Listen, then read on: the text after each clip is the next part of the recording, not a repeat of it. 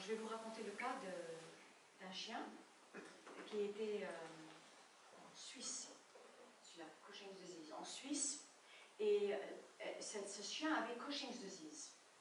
Et euh, aussi, c'était une chienne, on l'avait guérie pendant, elle avait survécu un an de plus, elle aurait dû partir plus longtemps, je l'avais prise en soin, a, beaucoup de travail, beaucoup d'aide, et elle avait vécu un an de plus avec une bonne qualité de vie, elle était, elle était bien, et un jour, la dame, elle, m'appelle et elle me dit, je crois que là, c'est le temps. Je crois que là, il faut, il faut la laisser partir parce qu'elle a, et, et le, vétérinaire qu'il faut, il faut qu'elle parte. Est-ce que, tu peux, est-ce que tu peux regarder? Alors, j'ai fait une communication avec elle. Et dans la communication, oui, elle était prête physiquement, parce qu'elle était vraiment pas bien physiquement, elle était vraiment malade. Oui, elle était prête physiquement, mais au niveau de l'esprit, elle n'était pas prête il lui fallait un tout petit peu de temps de plus. Et, et c'était trois jours pour moi. Donc comme je n'ai pas le droit, j'ai dit à la femme, moi je sens que j'ai l'impression qu'il y a quelque chose qui n'est pas complètement fini, et je sens qu'il faudrait peut-être trois jours de plus. Euh, et, mais c'est vous, vous qui devez décider, c'est vous qui savez. Et moi j'étais sûre de ça. Et donc euh, j'ai plus entendu parler d'elle, nothing. Et au bout de six mois, au bout de six mois, elle m'a appelé et, pour un autre chat et elle m'a dit, vous savez, quand, il y avait, euh, quand je vous avais fait cet appel, j'ai attendu les trois jours. Comme vous avez, comme vous avez mentionné, j'ai attendu les trois jours. Et le troisième jour, mon fils est venu, il est rentré de l'armée et il ne devait pas venir ce jour-là. Il, est rentré par, euh, par coïncidence, par hasard. Il est rentré de l'armée il est rentré dans la maison et la chienne, elle est venue en courant vers lui et il s'est agenouillé, il a pris la chienne et il l'a prise dans ses bras et elle est morte dans ses bras. Et c'était ça les trois jours. C'était les trois jours. Parce qu'elle l'attendait, elle, attendait lui. Et comment est-ce qu'elle, elle savait? On ne sait pas. Comment est-ce qu'eux, ils savent et nous, on ne sait pas? Personne ne sait. Mais eux, ils savent. Et c'est pareil avec les humains. Les humains, souvent, ils savent. Il y a une attente.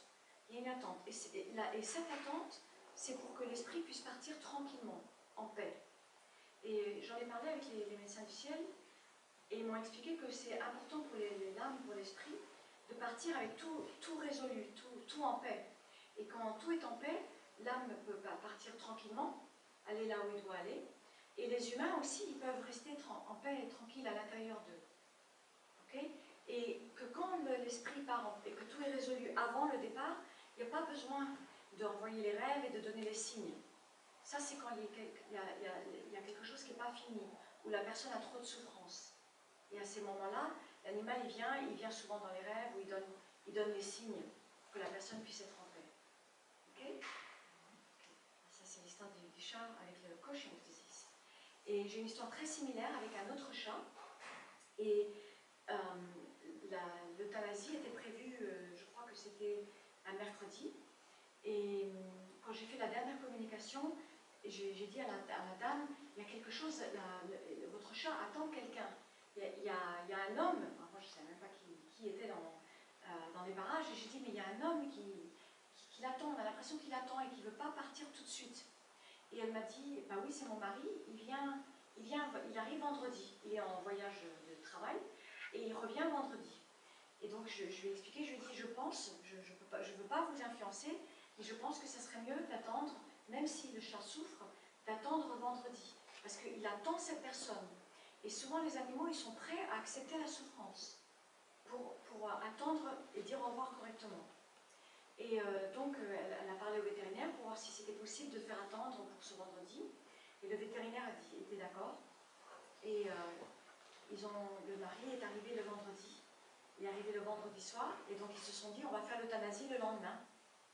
Et le mari est arrivé le soir du vendredi, et le, chat est mort dans la nuit dans, les bras du mari.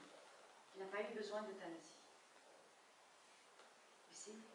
Alors, souvent, il n'y a pas besoin d'euthanasie. Souvent, il n'y a pas besoin, parce que quand l'animal est prêt et qu'il peut partir, il n'y a pas besoin de faire l'euthanasie. Il peut partir tout seul, tranquillement, en paix.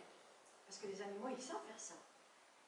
Nous aussi, on part tranquillement en paix. On part toujours tranquille tranquillement, mais on parle tout seul. On ne fait pas d'euthanasie, en en France. Par contre, il y a des fois, il y a des euthanasies que les, médecins, ils appellent ça une euthanasie de compassion. Alors, il y a des cas euh, où l'animal, il souffre beaucoup, ben, j'en ai fait là hier, euh, juste hier, avec euh, une tumeur à, la, jambe, une tumeur qui a éclaté, et, d'après le vétérinaire et d'après ce que j'ai reçu comme information, il y a sûrement des tumeurs euh, autres dans, dans le corps. Et là, j'ai expliqué, là, là il, souffre beaucoup, il ne peut pas vraiment attendre trop longtemps, et là, ce serait une euthanasie de compassion.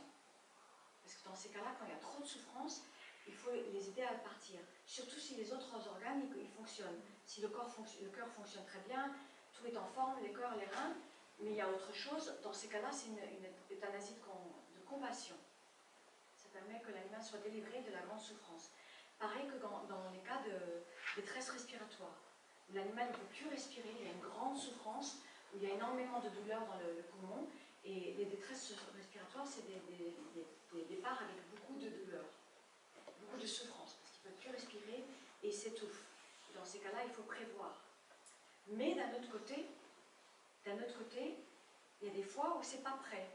Et donc j'ai le, cas d'un chien, Léa, et elle, elle avait euh, détresse respiratoire, euh, œdème pulmonaire.